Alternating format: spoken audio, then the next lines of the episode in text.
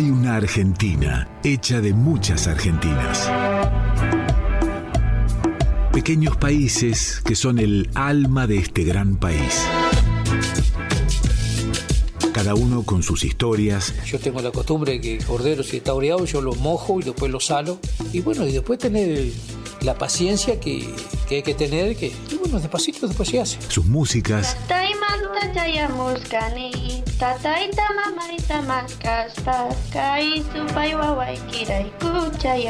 Sus paisajes, sus culturas, su gente. Radio Nacional presenta Comarcas. Ciclo de documentales realizado por las emisoras de la radio pública. Aimé Painé, la voz del pueblo mapuche. Todos saben lo que es un tótem. Les cuento una cosita. Mi papá, el primer año que fue allá a Buenos Aires, cuando fuimos a Corrientes y vio el obelisco, pero mi hija, mire, estos porteños tienen el tótem también. Capítulo 2. Aimé en los medios.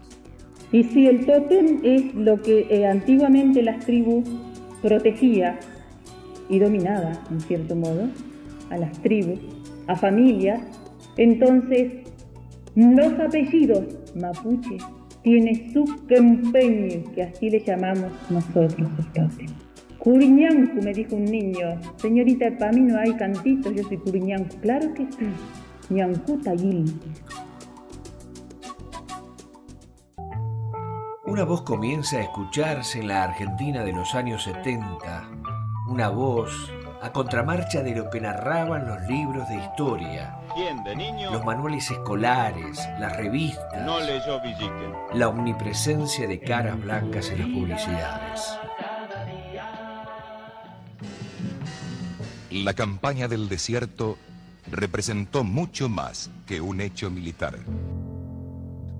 Una campaña y una política indigenista que se extendió en el tiempo, que varió sus formas, que creó sus héroes e inventó una historia, una ciencia que igualaba vasijas y personas, con vitrinas que exponían cráneos como reliquias de un tiempo que ya no era el nuestro.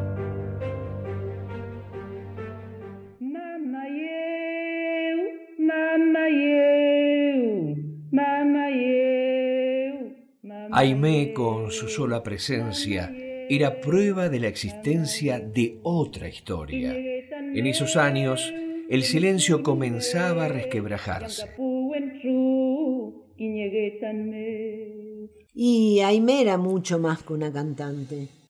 Llevaba adelante un trabajo de difusión de su cultura.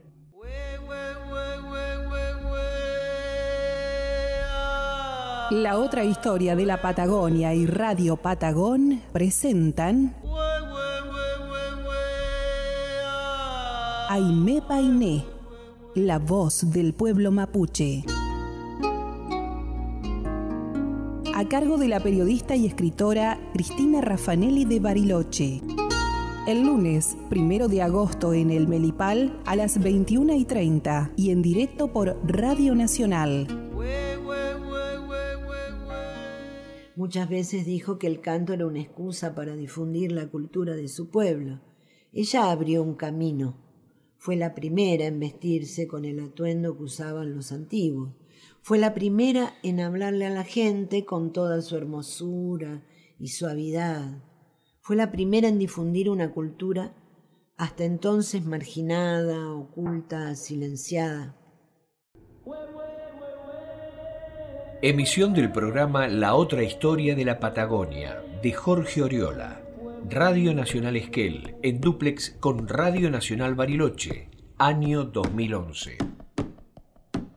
Aimé fue una mujer que con la tierra en su piel, su cabello negro y delicada voz, recorrió lugares impensados para cantar y contar lo que tantos y tantas no podían expresar. Eh, yo en esa época recién me iniciaba y tampoco hablaba mucho éramos medios miedosos. y yo principalmente era muy miedoso.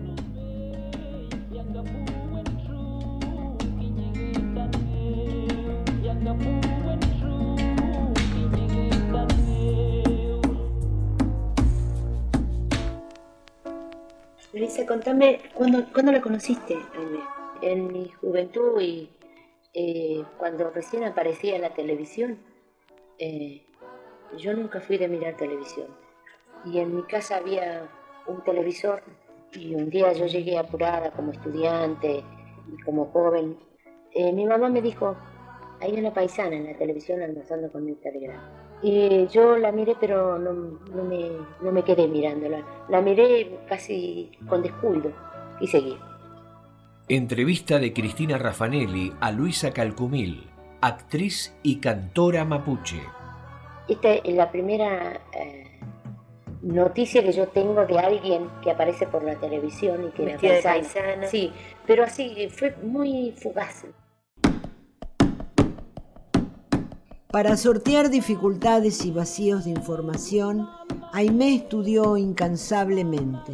Fue una inquieta investigadora, viajera, docente y difusora de las culturas mapuche y tehuelche. Aimé se convirtió en una especialista de su propia cultura.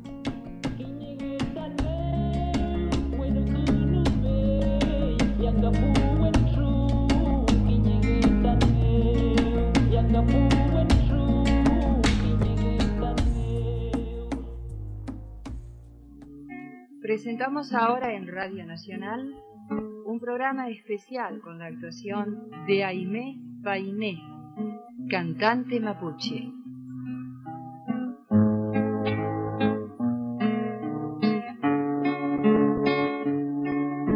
Programa de Radio Nacional Esquel, presentado por María Virginia Rota Odriozola. Mari Mari. ¿Y el canto? La guitarra, como dirían las abuelas, el canto, que indica canto popular. Y también lo hago.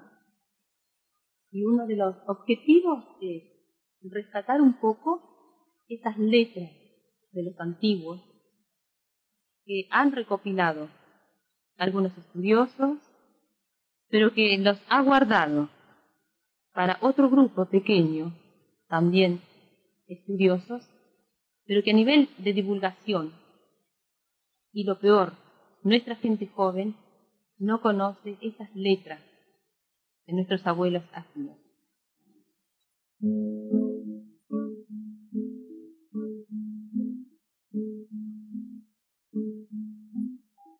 Vamos a salir de paseo mi caballo. El gran Padre quiera que andemos tranquilos, que no pise a nadie, así andaremos bien, mi caballito. Saber quiénes somos al principio de ser culto. Luisa Calcumil. Cuando yo le dije a Aimé, esa frase es hermosísima. Digo, yo este, la, la, voy a mencionar y voy a decir, bueno, que la he aprendido de ti. Me dijo, no digas que la has aprendido de mí. En tal caso, decir que yo la aprendí de las abuelas.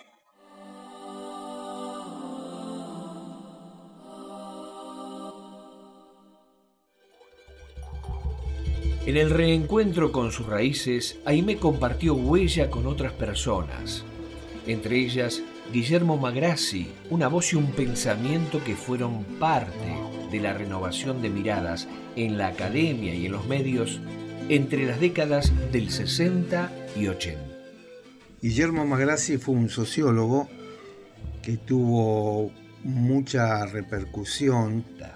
Ricardo Castillo, historiador, cofundador del Centro de Estudios y Museo Guillermo Magrassi, editor del libro Guillermo Magrassi, La aventura del conocimiento. Ya en los años 60, él tuvo la experiencia de ser un integrante del equipo del primer censo nacional indígena en 1965, 1966, con lo cual tuvo la posibilidad de involucrarse, de contactarse con las comunidades indígenas. A él le tocó trabajar en la provincia de Río Negro y bueno, desde ahí fue forjando un compromiso con, con las culturas populares.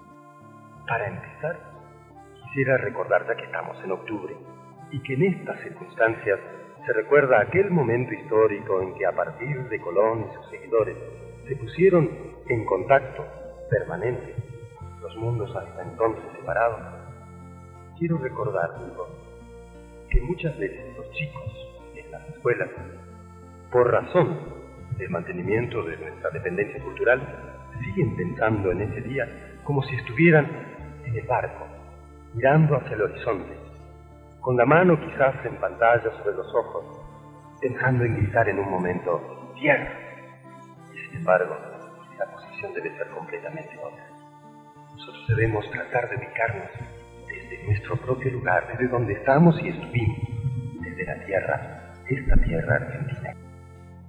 Introducción de Guillermo Magrassi al programa Orígenes, en la emisión sobre la cultura tehuelche al que Aimé fue invitada para compartir la conversación y el canto.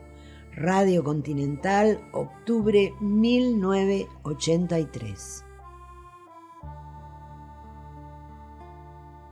En nuestro programa Orígenes, aquí Guillermo Magrassi, hoy junto a Aimé Painé. Estábamos hablando de los cantos tehuelches y yo sé que vos tenés algunos que nos vas a cantar algunos. ¿Cómo es ese que recopilaste acá en la misma provincia de Buenos Aires? Sí, en el año 74, 1974, eh, no tiene ninguna traducción. ¿no?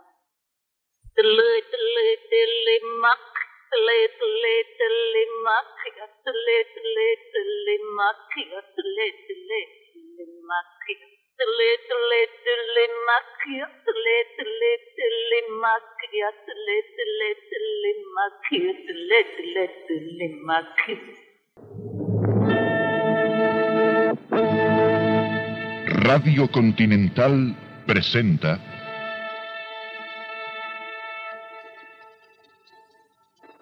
Orígenes.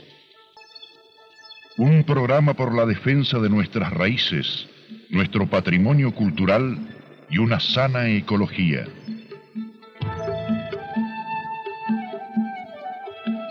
Orígenes. Un programa por la defensa de todos los derechos, los humanos, los del animal y los de la naturaleza, los de la libertad y la cultura. Orígenes, con la conducción del licenciado Guillermo Magrassi.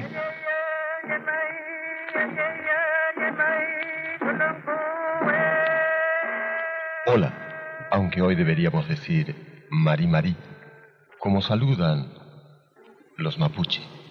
Los mapuche, una porción de nuestro pueblo, una parte de nuestro pueblo. Porque hoy, hoy hablaremos de ellos y con ellos. Hoy hablaremos de sus orígenes, de su historia, de su música, de su canto, de sus instrumentos musicales, para lo cual tendremos con nosotros nuevamente a esa voz argentina de Aimé Painé.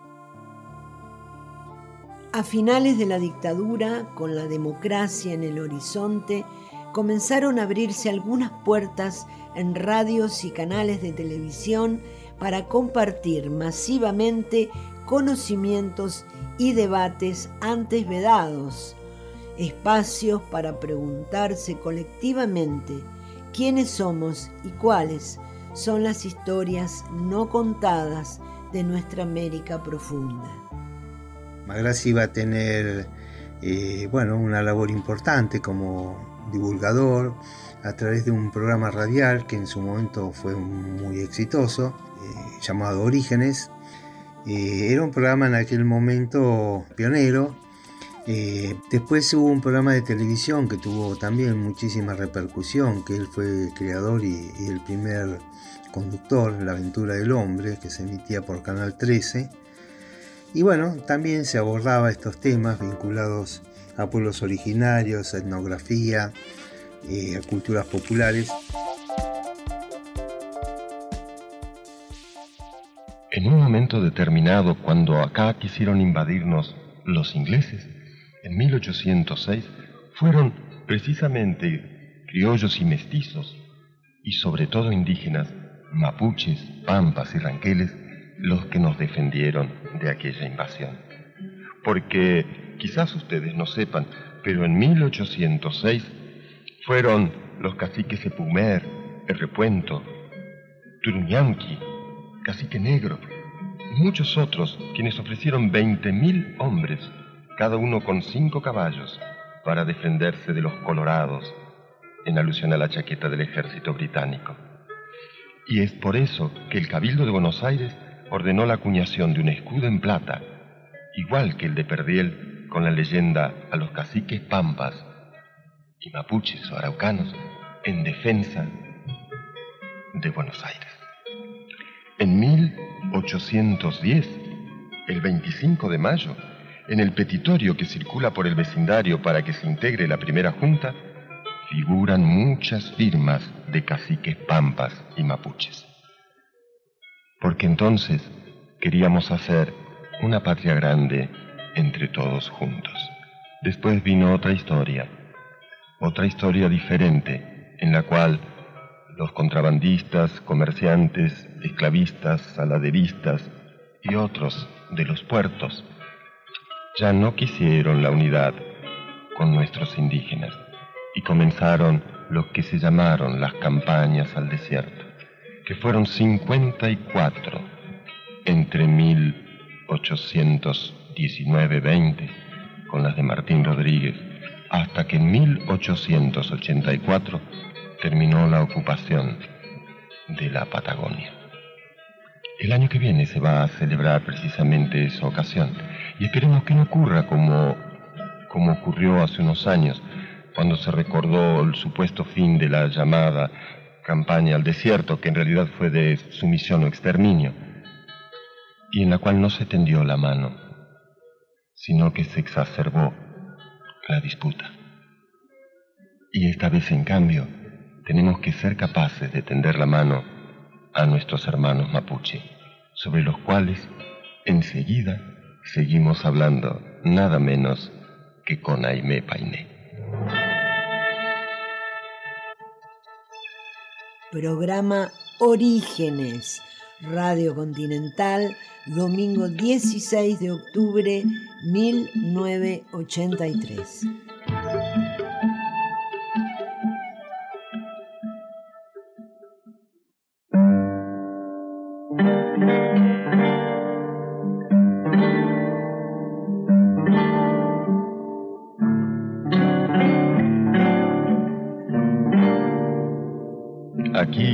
Magrassi en programa Orígenes de Radio Continental, hablando de los mapuche.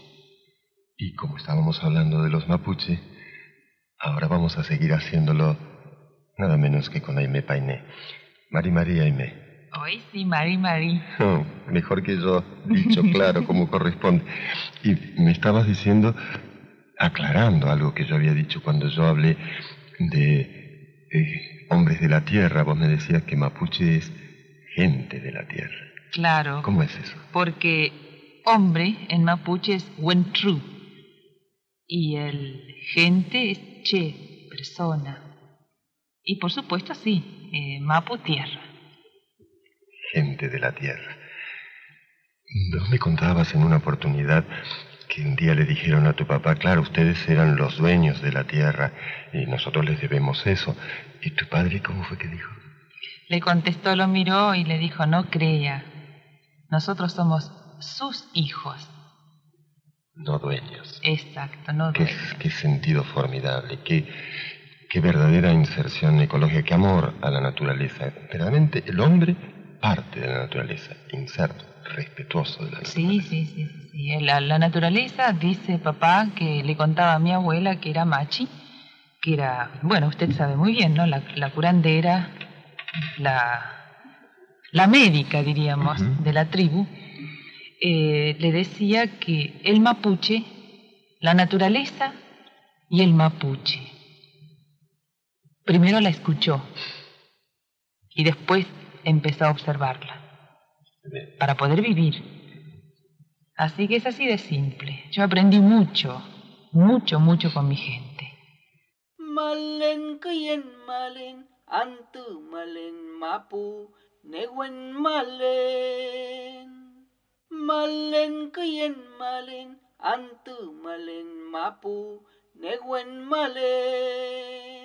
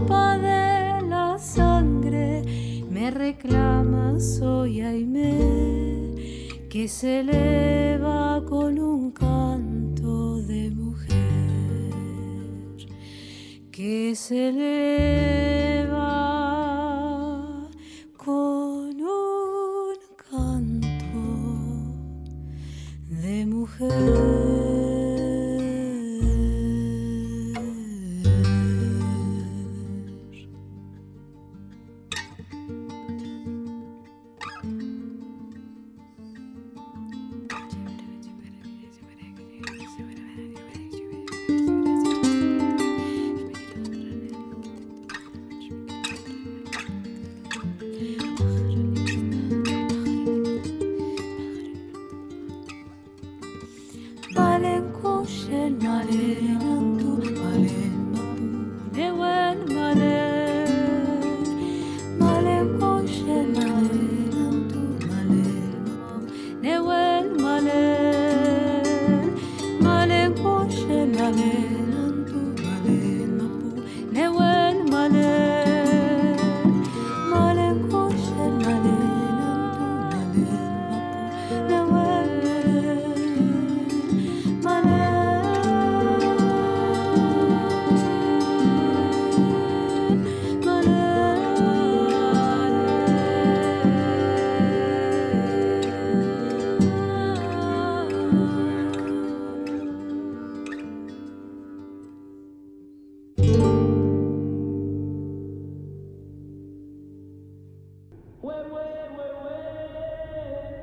Radios y canales no capitalinos, es decir, de ciudades y pueblos de provincia, fueron parte fundamental en la difusión de estos contenidos. En esas propuestas, Aimé también encontró espacios para mostrar otros espejos donde mirarse. Es más despectivo, al parecer, decir india que indígena. ¿Es así? Sí, y, pero antes les saludo también yo y el mapuche, no me voy a perder esta ocasión. Despacito. Sí, aquí en esta televisión, que estoy por primera vez en el estudio, en Santa Fe, no me voy a perder la ocasión, la ocasión de decir Mari Mari. ¿Cómo, cómo? Mari Mari. ¿Qué quiere decir? Hola. En el canal 13 de la ciudad de Santa Fe, a inicio de los 80, se pudo ver y escuchar a Aimet en la emisión especial de La Tierra y su gente, del periodista y realizador audiovisual Jorge Álvarez. ¿Cómo apareces en la escena artística? ¿De dónde nace tu intención de hacer algo por los indígenas de nuestra tierra? Nace porque soy. Nosotros tenemos una identidad, el ser indígena que nos demuestra a través de, de la piel, a través de nuestra fisonomía. Entonces somos indígenas. ¿Hay alguien más que vos tengas información de que esté abocado a esta tarea del rescate de nuestras raíces americanas y específicamente indígenas? Sí, hay distintas personas en distintos lugares, pero eh, estamos de todos modos preparando. Por eso yo le decía al pasar que los veranos voy a las escuelas a enseñar y a motivar a nuestros niños. Vos andás por las escuelas también. Eh, ¿Vos crees que los chicos argentinos y en las escuelas se les informa, se les enseña sobre nuestras raíces americanas? Porque tampoco a ellos se enseñaron. Y esto es una cadena. Claro. Entonces no puede ser que un libro, que esto me, me consta a mí porque lo vi en mi provincia, en una escuela primaria, los matacos vivían, los tobas vivían, los mapuches son de Chile. No, los tobas viven, los matacos o huichis viven, y mapuche también hay aquí en la Argentina. Entonces empezamos así. Y las maestras enseñan eso porque es un programa que está así. Claro. Entonces tenemos que rever un poquito y aprender todo. Es que es un problema que de esta Argentina, ¿no? Mm. Que parecería ser la existencia de dos naciones totalmente diferentes, Buenos Aires y el resto del, del país.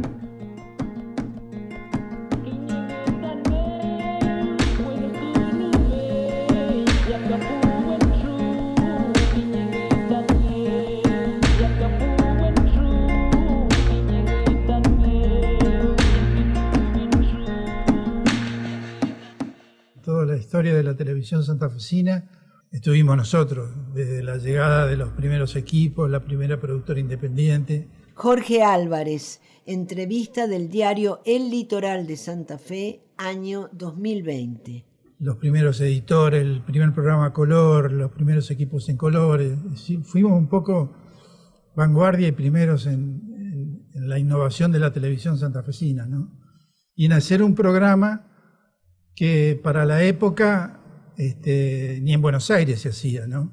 Sin los medios de Buenos Aires, es otra cuestión. Acá teníamos que remar un poco más que en dulce leche, y, pero lo hicimos, pudimos demostrar que se podía hacer televisión desde Santa Fe de cierta calidad con los medios que nosotros teníamos y mostrar Santa Fe, mostrar la región, mostrar el mundo, viajamos por los cinco continentes, pero con ojos santafesinos, que me parece que ese fue el aporte, ¿no? Y en la televisión se, se- se observa mucho más, ¿no? La concentración de los medios en Buenos Aires, cómo te pasan por arriba con todo, con sus contenidos, con sus mensajes. Entonces es un esfuerzo y un reconocimiento tremendo que hay que darle porque hacer televisión desde el interior es muy, pero muy difícil. Yo creo que después de Mirta Legrand viene a ser el programa más viejo de la Argentina, de la televisión argentina, porque fueron 42 años ininterrumpidos, nunca lo cortamos. Y bueno, miles y miles de programas y miles de historias, es toda una vida en la televisión.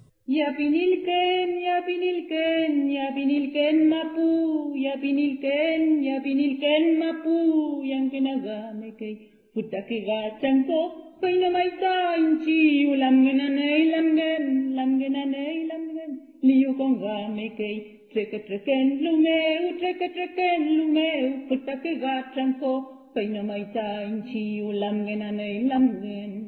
Chasing e peliumai, patotokung eliumai, waspuatkung echikomeu liu konfirmaiu lamgen, asukurang eliumai, yuapeliu lamgen, arekomu patotokung eliumai. Tukung eliumai, are kofen me uliua peliulamgen, chafige main chiu, asukurang eliumai, liua peliulamgen, are komu pato tukun eliu kalamgen ya pinilken ya pinilken mapu ya pinilken mapu kay putake gatranko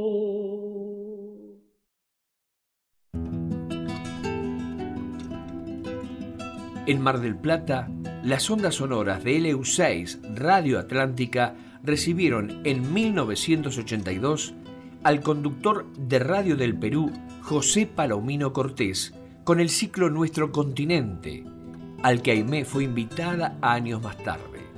En esa ocasión, Lidia González, docente de origen com, asistió a verla.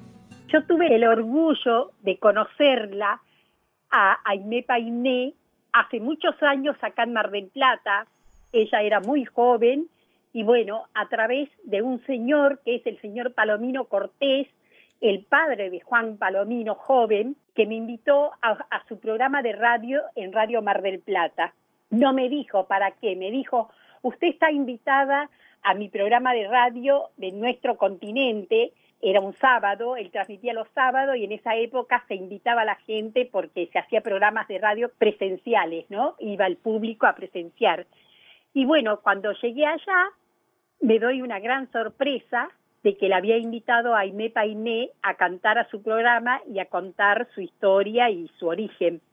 Entonces, este, me emocioné tanto, bueno, la escuché cantar, la escuché hablar, contar sus historias, que para mí fue eh, muy, muy movilizador porque yo también soy una mujer indígena y este, parte de, la población de estos territorios que hoy llamamos Argentina. Entonces, este, yo la escuché a ella eh, después que cantó, después que terminó el programa, y bueno, nos dimos un ratito como para tomar un café juntas ahí mismo y conversar. Para mí era importante escucharla a ella, todo lo que contó, todo lo que, lo que hacía, una belleza singular, vestida a la ulsanza mapuche, con una voz preciosa, y bueno, me contó la historia, me acuerdo que conversamos, hablamos cada una de nuestra historia, y cuando nos despedimos, ella me dijo, como ella sabía que yo era docente, que estaba trabajando acá en, en General Pueyrredón, y ella me dijo algo muy lindo que para mí me quedó grabado para siempre. Me decía, cuando los chicos o tu otras eh, compañeras de trabajo te digan, los indios nacieron, comían, trabajaban en tiempo pasado, vos tenés que decirle estamos, vivimos, estamos presentes. Así que bueno, yo le decía que compartía todo ese concepto con ella porque realmente yo soy una mujer indígena y este y bueno, soy hija de un padre toba que luchó de pie hasta el día de su muerte luchando por sus derechos. Así que bueno, eh, yo tuve el gusto de conocer a Aimé Painé. Yo no canto por cantar. Yo no canto por cantar. Ni por tener buena voz. Yo no tengo buena voz. Canto porque Pero nuestra América tiene sentido y razón. Tiene sentido y razón. A partir de estos instantes, lo invitamos a ingresar al maravilloso mundo de nuestro continente durante 120 minutos.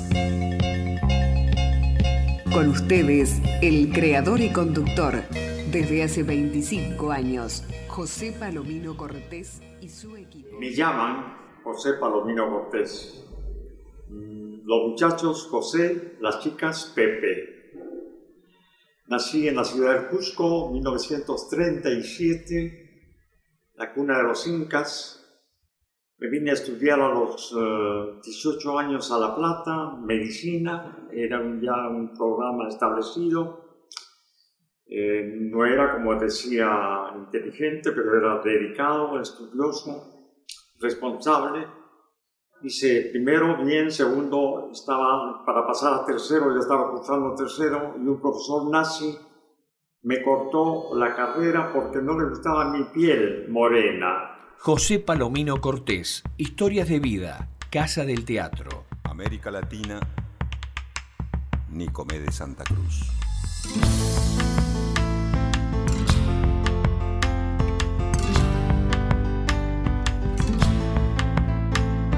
Socio, mi cuate, mi hermano. Aparcero, camarado, compañero. Mi pata, mijito, paisano. He aquí mis vecinos, he aquí mis hermanos. Las mismas caras latinoamericanas de cualquier punto de América Latina. Indo-blanquinegros, blanquinegrindios y negrindios blancos. Rubias bembonas, indios barbudos y negros lacios. Eso sí, todos se quejan Oh, si en mi país no hubiese tanta política. Oh, si en mi país no hubiese gente paleolítica. Oh, si en mi país no hubiese militarismo, ni oligarquía, ni burocracia, ni chauvinismo, ni hipocresía, ni clerecía, ni antropofagia. Oh, si en mi país Alguien pregunta de dónde soy. Yo no respondo lo siguiente. Nací cerca del Cusco. Admiro a Puebla. Me inspira el ron de las Antillas. Canto con voz argentina. Creo en Santa Rosa de Lima y en los orillas de Bahía. Yo no coloreé mi continente, ni pinté verde Brasil amarillo Perú, roja Bolivia. Yo no tracé líneas territoriales separando al hermano del hermano.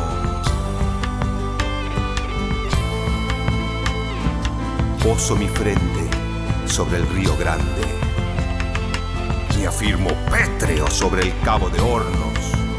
Hundo mi brazo izquierdo en el Pacífico y sumerjo mi diestra en el Atlántico por las costas de Oriente y Occidente, 200 millas entro a cada océano, sumerjo mano y mano y así, y así me aferro a nuestro continente en un abrazo latinoamericano.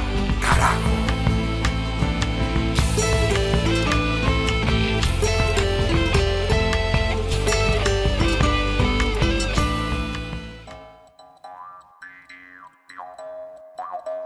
Aimé realizó un trabajo de hormiga. Fue portavoz de una cultura silenciada.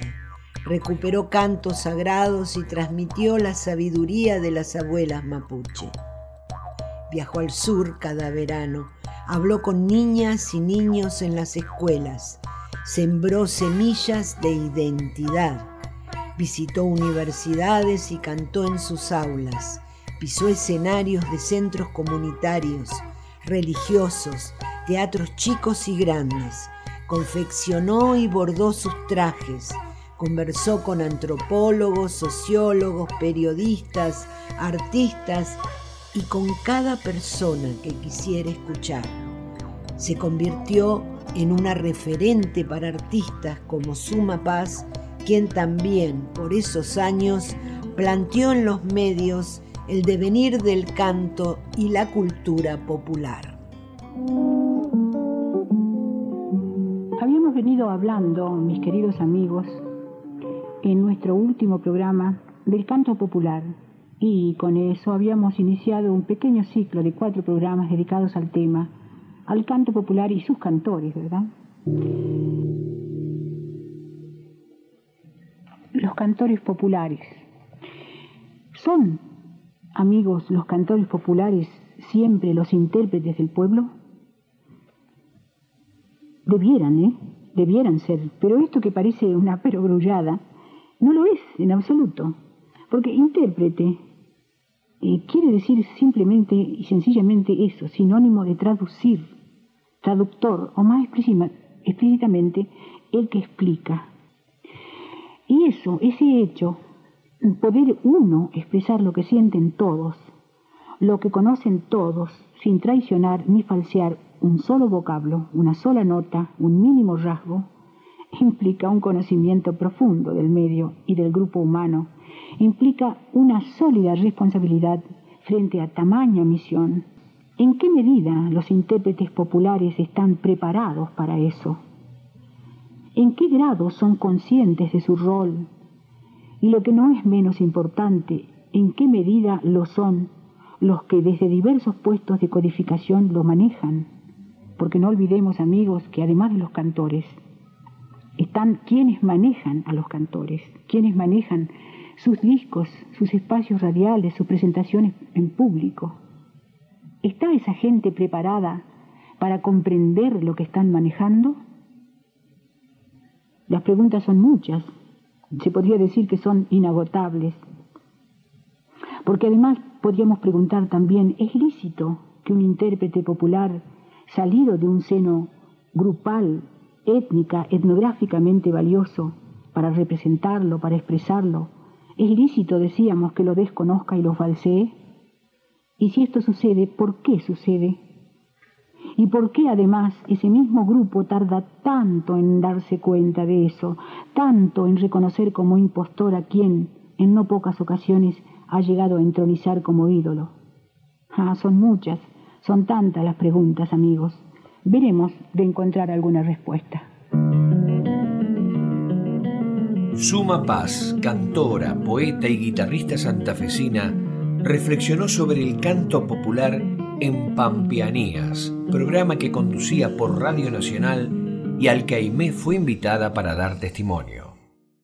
Piensen ustedes la, la, la cultruquera, que en algunos casos es la machi también de la comunidad. iba a preguntar si tenía alguna participación en estos ritos, la machi. Sí, eh, la participación es total del pueblo, de la mujer también tiene su participación muy importante, pero la machi por lo general es la machi, la mujer. La eh, a veces, La cultruquera, que es la que toca el cultrum. Claro. Y digo yo, Aime, durante esos tres días y tres noches, se reza, ¿verdad? Lo principal además, es el rezo. Claro, además, ¿qué otras ceremonias hay además del rezo? Claro, el camaruco es, es un conjunto de ceremonias.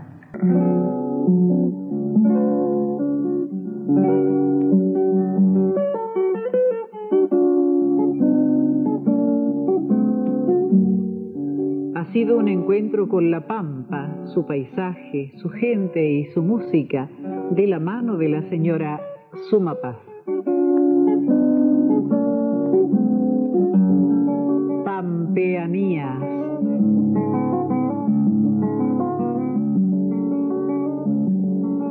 LRA6, LRA34, Radio Nacional Mendoza, emisora integrante del servicio oficial de radiodifusión en la República Argentina. Aimé visitó en varias oportunidades la ciudad de Bariloche, paso obligado para recorrer pueblos y parajes de la zona andina y línea sur de Río Negro. En su último viaje, en marzo de 1987, Aimé fue entrevistada por Cristina Raffanelli para el programa Atento Bariloche de Radio Nacional, donde contó su experiencia en el camaruco de la comunidad del Alonco Lucerinta Cañumil, en Chenquenillén. Muy buenas tardes. Quisiera que me cuentes eh, esta gira que estás haciendo por el sur o que hiciste, cuáles fueron los lugares y cómo, cómo fue planeada. Buenas tardes por educación. y Marie Marie, que es ese la ocasión nunca hay que perderla. ¿Cómo fue la gira que ya termina? Eh, fue muy linda, diríamos que tengo un cansancio pero amoroso. Un cansancio de físico pero un cansancio amoroso lindo de adentro del alma. Eh, bueno, el primer lugar fue Chenkenilleu, al camaricum de Lucerín Tacañumil, que no la conocía, conocía de ella por mentas, sabía de ella, de su personalidad, de su carácter, pero no la conocía personalmente. Así que fue un encuentro muy hermoso con ella, con su familia, y después en el Camaruco, esas 30 familias que tiene ahí, que ella dice que ella no los manda, sino que está para guiarlos, para orientarlos a veces que se necesita. Y eh, son 30 familias, creo 30, 32, por ahí anda, y fue un camaruco muy hermoso, muy pleno, eh, yo diría que hubo un recogimiento muy grande, ella se multiplica, se triplica a veces. Tuvo una reunión en la segunda noche con los mayores, que eso es, aparte de la ceremonia lo que, lo, que conforma un camaricum, eh, a la noche tiene su descanso como durante el día también, pero a la noche se hizo una reunión muy linda en el fogón de ella y hablaron los ancianos, las abuelas también, muy hermoso, solamente en el idioma. Y bueno, se dijeron cosas muy lindas. Ella pide, pide permanentemente, Lucerinta Cañomil pide la colaboración de su propia gente, que ella sola no es nadie, que ella si tiene el apoyo de los mayores, de sus parientes, de sus primos, de sus tíos, ella es la persona que puede más o menos eh, tener un orden y una orientación para su comunidad. Fue realmente muy hermoso, hicieron después una, una reseña de, histórica, como se acostumbra a hacer. Y muy, muy bien, yo quedé muy conmovida, sobre todo de ver los jóvenes cómo se acercaban, si bien algunos no entendían el idioma, pero sí estaban con, con cierta devoción. Y solamente con la luz de la luna y ayudados por la luz del fogón. Un mes antes de su fallecimiento, Aimé hizo su única gira por Europa en agosto de 1987. Viajó a Ginebra, Suiza, para participar de las sesiones del Grupo de Trabajo sobre Poblaciones Indígenas de Naciones Unidas y luego a Inglaterra, invitada por el Comité Exterior Mapuche.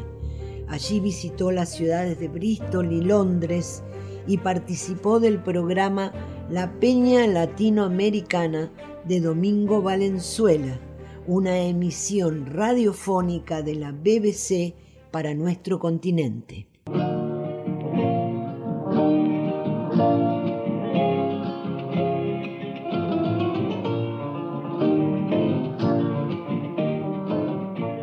Muy buenas noches amigos de Peña Latinoamericana. Esa es la característica musical que anuncia todos los jueves a esta hora, o sea, alrededor de la una y media hora del meridiano de Greenwich, otra edición de este programa que incluye la música folclórica y tradicional de los diferentes países de Latinoamérica. Esta noche me va a acompañar eh, nuestra amiga colombiana Luz Elena Castro. ¿Qué tal, Luz Elena? Muy buenas noches. Muy bien, esta noche, dentro de unos minutos, voy a conversar con una destacada intérprete de la música indígena mapuche del sur de América Latina. Eso dentro de algunos instantes. La Peña Latinoamericana fue una transmisión de la BBC que durante décadas permitió escuchar y conocer la obra de artistas censurados o desconocidos en sus países de origen. Su nombre es Aimé Painé y es una destacada cantante de música mapuche. Los mapuches eh, viven tanto en Chile como en Argentina. Y bueno, esta vez Aime ha aprovechado su visita a Londres para llegar esta noche aquí a la Peña Latinoamericana a hablar un poco sobre su música y sobre ella misma. Eh, Aime, ¿cómo describirías tú a la canción mapuche o tal vez el estilo de música mapuche? Yo diría mejor la canción mapuche, porque nosotros cantamos musicalmente hablando, a capella. Entonces es un canto, la música la hacemos con nuestra, voz. Es un canto triste, dicen los estudios. Eh, dicen también que es monótono, Pero es nuestra cultura, sí. Refleja la idiosincrasia del pueblo. Seguro, seguro, porque además después de la conquista del desierto, nosotros nos, nos quitaron la, toda la parte popular, el canto popular. Nos ha quedado, fíjese usted, el canto eh, sagrado. Eso sí, nos quedó muy fuerte. Y nuestras abuelas lo cantan y de ellas aprendo. ¿Cuán importante es la música para un mapuche? Es importante porque expresa todo sentimiento.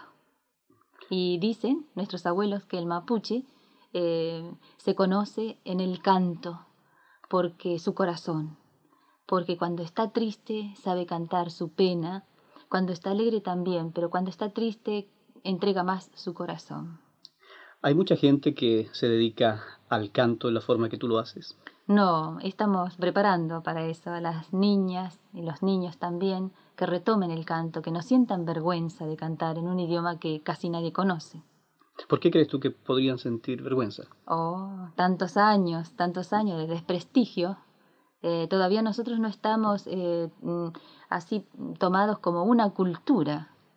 Eh, cuando nos respeten como cultura al pueblo mapuche, como una cultura diferente, entonces pienso que se va a corregir todo eso. Mientras tanto, mi labor es darles coraje, ánimo y que es bueno cantar en nuestro idioma, que hay canciones diferentes, hay todo, todo lo que puede sentir el ser humano, ya sea mapuche o u otro de otra nacionalidad, ¿no? Ahora, ¿es muy difícil, crees tú, mantener las tradiciones y este idioma en un mundo como el nuestro en la actualidad? Sí, es difícil por lo que decíamos en un principio, esa falta de respeto, esa falta de comprensión a una cultura diferente, esa falta de comprensión a una cultura indígena. Porque si, bueno, nosotros tenemos en la Patagonia, en la Argentina, galeses, eh, realmente que yo los veo todos los años, porque insisto, voy todos los años al sur, conversamos con ellos, tienen sus museos, tienen todo. ¿Por qué nosotros los indígenas no? Yo siempre me hago esa pregunta. Cuando nos den el espacio, el respeto que como seres humanos eh, necesitamos, entonces creo que no va a ser tan complicado. Yo espero y sueño que alguna vez en Argentina también, así como se habla el guaraní o el huichí habla su idioma, el toba, nosotros mapuche también podamos hablar y sentirnos felices de ser nosotros mismos. Tú eres optimista entonces. sí, por eso hago lo que hago, si no me moriría. Yo pienso que sí. Ya lo que recibieron nuestros padres, yo les llamo los nietos de la conquista del desierto, eh, porque no les han permitido seguir siendo indígenas, pero tampoco le dieron la posibilidad de lo otro. Entonces, yo le digo a mi padre, papá, yo soy tu sangre, pero la vida para mí es diferente. A ti nadie te escuchó, yo busco que a mí se me escuche, no individualmente, sino que a través que yo tengo la posibilidad de un micrófono, que tengo la posibilidad de dar recitales, la posibilidad de dar eh, conferencias, es la voz del pueblo mapuche. Entonces puede ser que nazca la comprensión. Por eso persigo a los niños y a los adolescentes, no ya mapuche, que eso es, indudable, sino a, a, los que llamamos nosotros Winca, que es el no indígena, y bueno, lo están, lo están tomando se están dando cuenta.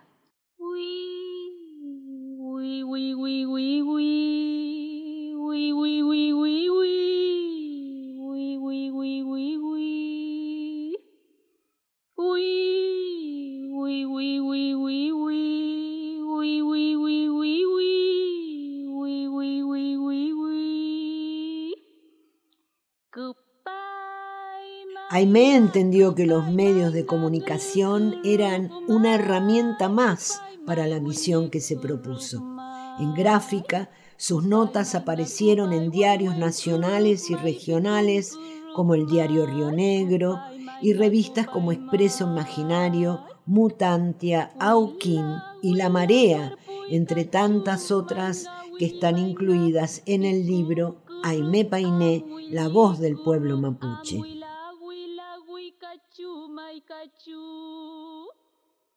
Aquí hemos recopilado el canto y la voz de Aimé Painé en radio y televisión. Cada una de estas entrevistas y presentaciones han sido botellas lanzadas al mar con un mensaje que todavía hoy invita a preguntarnos sobre nuestra identidad. Comarcas, ciclo de documentales de todas las radios nacionales. Aimé Painé, La voz del pueblo mapuche, capítulo 2. Aimé en los medios, realizado en Radio Nacional Bariloche. Locución Cristina Raffanelli y Urbano Flaivani. Guión y producción integral Gabriela Salamida y Cristina Raffanelli. Edición artística Gabriela Salamida.